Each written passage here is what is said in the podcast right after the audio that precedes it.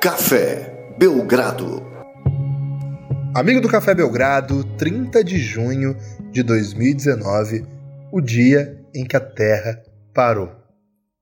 Tudo bem, Lucas? Hoje, olha, o mundo nunca mais será o mesmo. É só isso que eu tenho para dizer por enquanto. Tudo bem?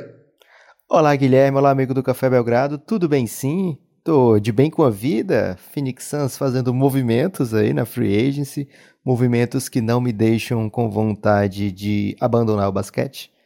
É, então, estou bem animado para gravar um podcast. Ainda não vai ser o podcast que a galera quer ouvir, porque teve um ou outro jogadores aí mais importantes do que Ricky Rubio assinando. Então, acho que a gente tem que dar prioridade, Guilherme, ao que o povo estava na expectativa já há muito tempo, né? E não ao que o povo aprendeu a amar instantaneamente. Então, vamos tirar logo do caminho esse nome, que é um grande nome aí, que foi badalado, que foi cortejado, que foi paparicado por muito tempo e que agora decidiu que a sua nova casa é realmente em Nova York. O Lucas está falando, evidentemente, dele.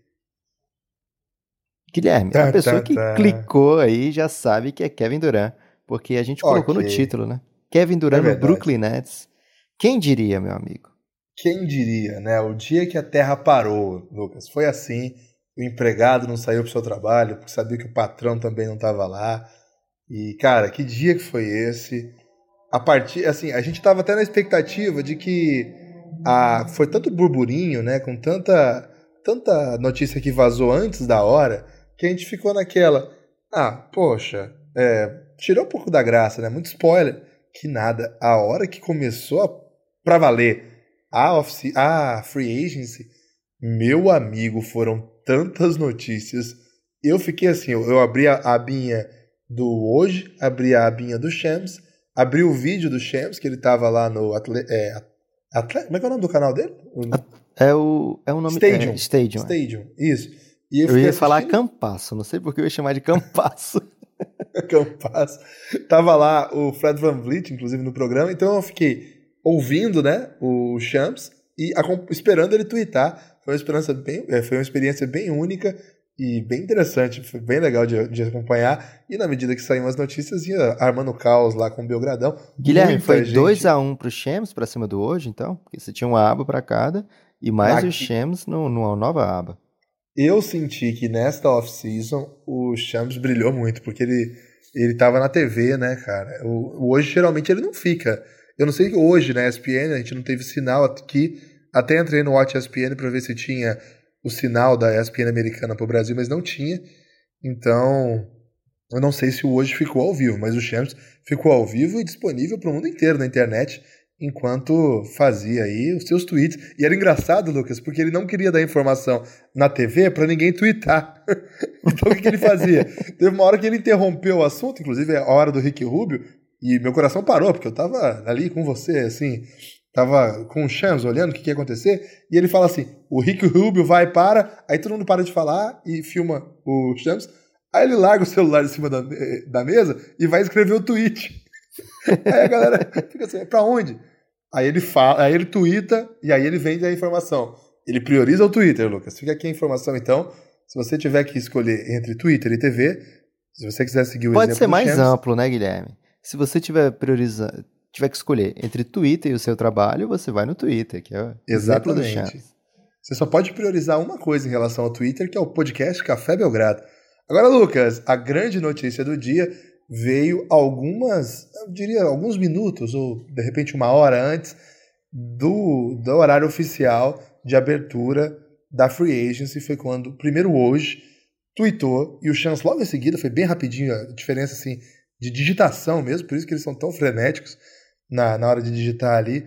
Eles digitaram que Kevin Durant aceitaria. O primeiro, primeiro hoje deu a notícia que Kevin Durant divulgaria as coisas no canal que ele tem. Eu nem sabia que Kevin Durant tinha um canal, Lucas. Fiquei sabendo hoje. Fui tentar seguir, não podia mais seguir. Deve ter dado algum overload, alguma coisa assim. E aí acabou que nem esperaram dar a noite para ter o decision do Durant o pessoal já antecipou. Duran é jogador do Brooklyn Nets. O Brooklyn Nets terminou seu processo de reconstrução com Kyrie Irving, com Kevin Durant e eles trouxeram de, de contrapeso aí na camaradagem, trouxeram na bagagem, nesse caso, uma bagagem um pouco elevada. Você dizendo que eles trouxeram Jordan. mala?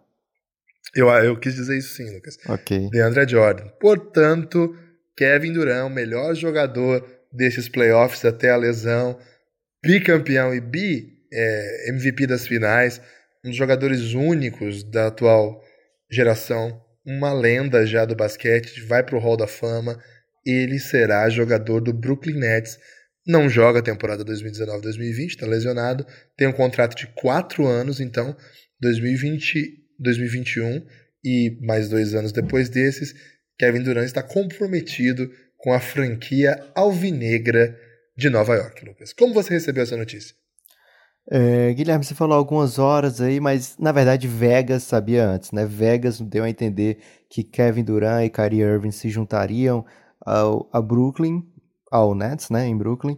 E aí se confirmou nessa noite de hoje. Agora o seguinte, quando eu falei quem diria, é indo um pouco mais longe, né? Não é que fosse assim, não foi uma surpresa absurda para o dia de hoje, mas você acompanhar a temporada que foi do Brooklyn Nets, é, como o time estava sendo montado, como o time estava se formando ali, como o time jogou nos playoffs, você não palpitaria que Kyrie Irving e Kevin Durant estariam se juntando por lá daqui a algumas semanas, né?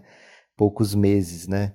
Então, realmente, se, se uma pessoa saiu. Entrou em coma, Guilherme. Coitado, entrou em coma durante um, um jogo 6 aí do Nets.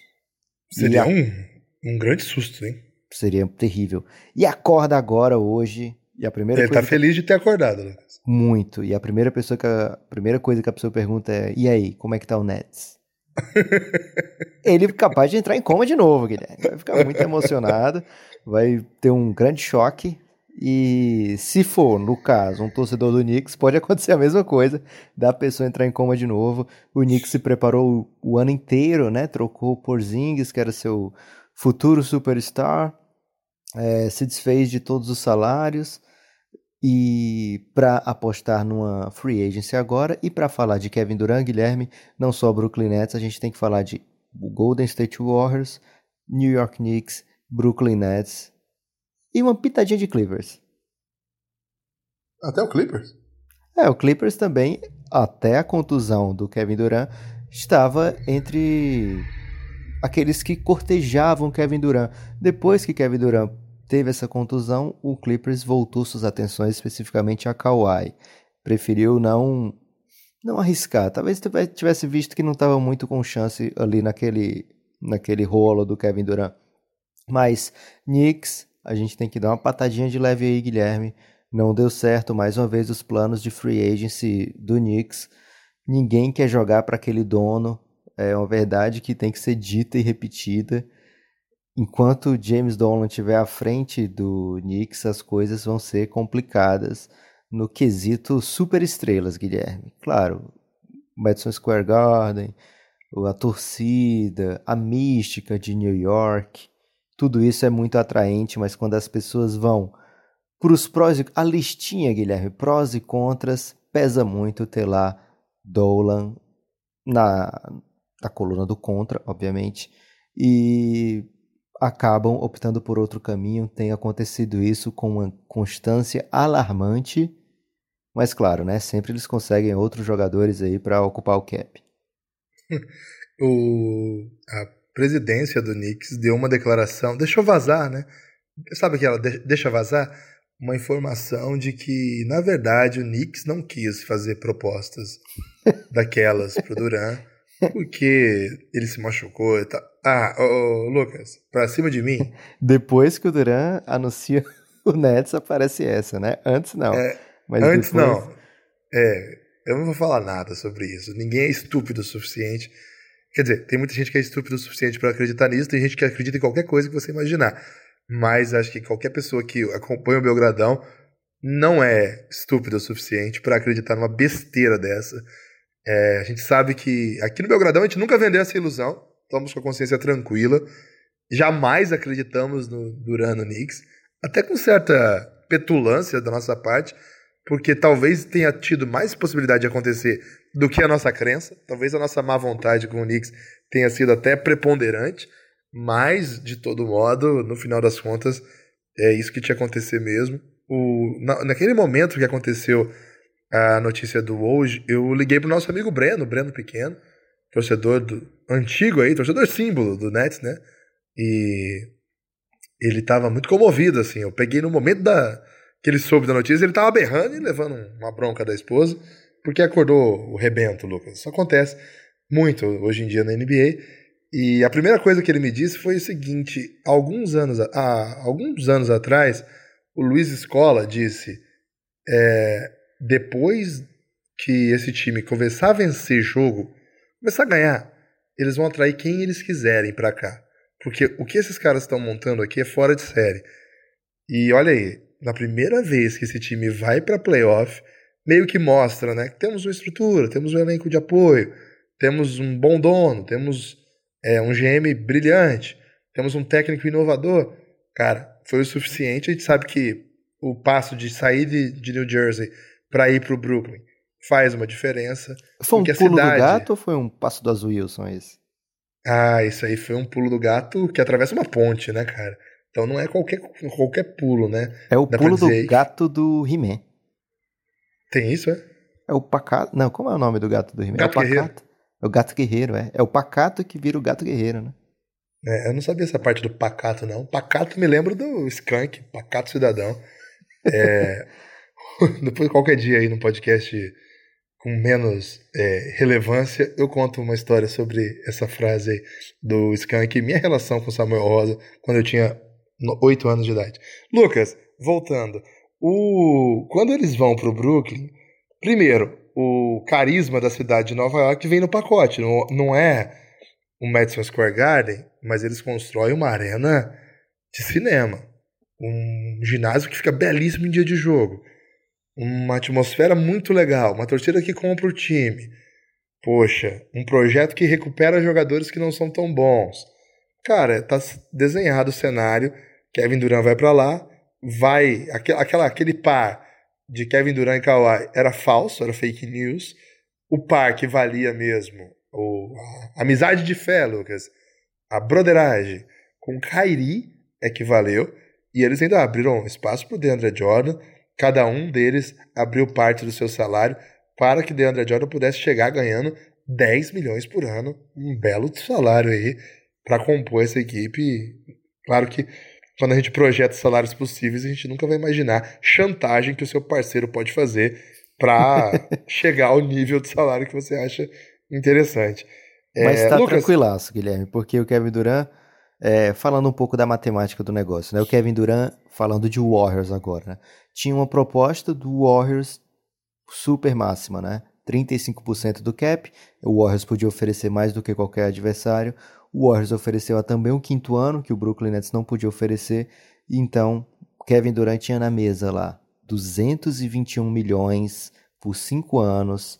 Ou seja, ele saiu do Warriors não foi por dinheiro, não foi por querer ser campeão, porque isso ele estava sendo quase sempre lá em Golden State.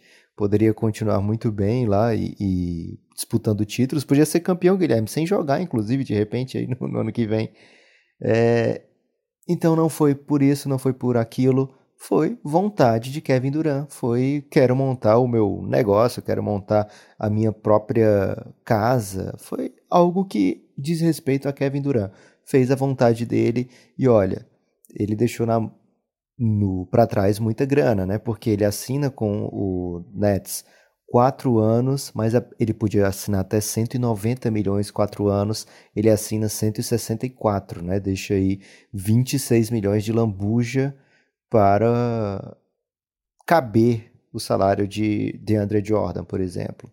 Então, o Kevin Durant fez um negócio, digamos assim, Guilherme, que não é não é pelo dinheiro, não é pela grana, é, pelos meus motivos, meus próprios motivos, não tentem me entender, eu sou o Kevin Durant.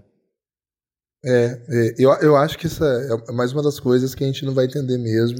E outra coisa, porque... aí, aí dá para entender como uma vingança por terem me colocado machucado para jogar, Mas a leitura que se tinha é que ele já ia sair de qualquer maneira, né? Não foi simplesmente pela claro, contusão. É. Então, assim, não dá para pensar também, ah, ele saiu puto porque ele tava contundido. Pode sair puto por isso, mas ele já ia, provavelmente já ia sair, mesmo que não tivesse puto. Ainda essa negociação não acabou. É, muita coisa que a gente vai conversar hoje, conversou é, ao longo aí desses podcasts todos. E aqui é novela, né, Lucas? Novela da off-season não para. É, novela é, tem plot twist, Guilherme. Tem. E algumas coisas ainda podem. Algumas trocas não estão finalizadas ainda. É, a gente tem a primeira notícia, mas agora é hora de sair toda a negociação completa. E a gente ainda não sabe muito bem como é que eles vão amarrar isso aí. Porque saiu uma notícia que o Brooklyn Nets estaria interessado. O Brooklyn Nets não, né? O Golden State Warriors estaria interessado o DeAngelo Russell. Na verdade é o seguinte, né? Nós vamos perder o Duran e nós não temos nada para pôr no lugar, nosso, nosso cap está enrolado. O que, que a gente pode fazer aqui? A gente pode pedir aí o DeAngelo Russell. O Brooklyn não, vai, não quer mais nada com ele mesmo. E de repente eu preciso pagar alguma coisa para convencer o Brooklyn.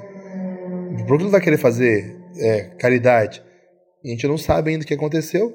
O que a gente sabe é que a negociação do Clay não saiu como confirmada ainda, a gente está gravando isso às 11h20 da noite de domingo.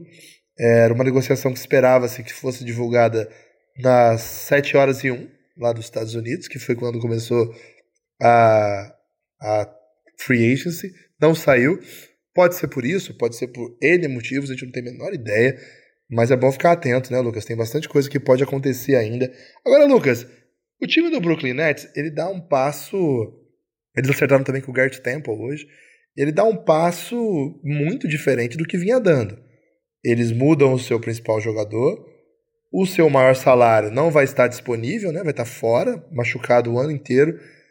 O, o Nets imediatamente muda de patamar ou ainda não dá para dizer isso?